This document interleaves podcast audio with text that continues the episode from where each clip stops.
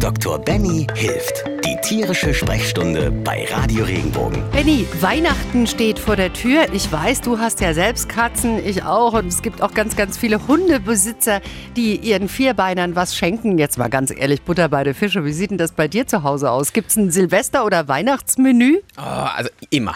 Immer. Ich kann es nicht anders, ich kann es auch nicht abstreiten. Ich bin Tierarzt und Tierbesitzer von Leib bis Seele, alles durch und durch.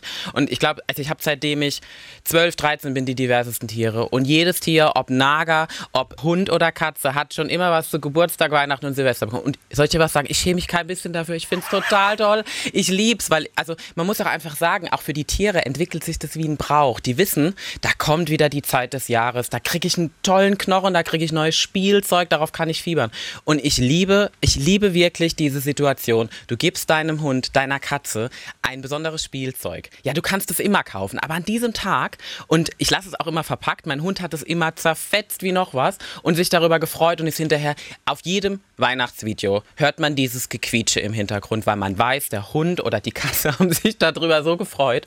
Und ich finde, das macht auch einfach Weihnachten aus, auch seinen tierischen Familienmitgliedern was Tolles zu schenken. Ja, Astrid, aber und wie läuft es bei dir zu Hause ab mit den vier Katzen? Also bei uns gibt es schon auch besonderes Spielzeug, wobei es natürlich so ist, an Weihnachten, da brauchst du nur einen Karton aufzumachen. Und das geilste Spielzeug für meine Katzen sind einfach die Kartons, wo für mich was drin war. Ist natürlich eine tolle Sache, weil Kartons, ich meine, das ist die günstigste Variante. Die Katzen freuen sich darüber. Vor allem, die kommen ja auch in die kleinsten Löcher rein. Ich hatte letztens so einen, ja. so einen Karton, der, der war vielleicht so groß wie so ein Handmixer.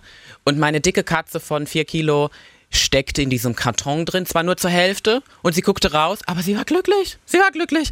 Und ich glaube wirklich, dass es muss gar nicht das fancy Spielzeug sein. Ich glaube, es geht einfach nur um diese Aufmerksamkeit, wie es an Weihnachten immer ist, dass wir einfach einander zeigen, wir haben uns lieb, wir sind eine Familie, wir gehören zusammen und Genauso auch sollten wir es unseren Tieren so zeigen. Und Katzen und Hunde sind zwar keine Kinder, aber Familienmitglieder. Benny, meine Schwester kann sensationell backen, kommt aus Asbach-Walden. Ich weiß nicht, wie viele Plätzchensorten die kann.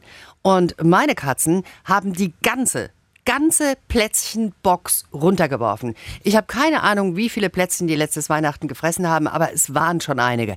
Ist aber jetzt nicht so schlimm, oder? Ja, ich glaube, auf die Masse kommt es an. Also A muss man sagen, Plätzchen sind toll. Wir lieben Weihnachten, wir schlagen uns am, am Weihnachten den Bauch voll. Ich liebe Dominosteine, ich kann sie nicht, ich kann es nicht abstreiten. Und ähm, es ist aber so, was man hier einfach sagen muss, wichtig ist, was die Katze oder der Hund gefressen hat. Wenn es sich um Schokolade handelt. Ich wollte gerade sagen, die kann tödlich sein, richtig, oder? Da muss man vorsichtig sein. Also, Kat also, Katzen vertragen das in der minimalen Dosis. Trotzdem ist es besser beim Hund sofort. Je dunkler die Schokolade, umso gefährlicher. gefährlicher.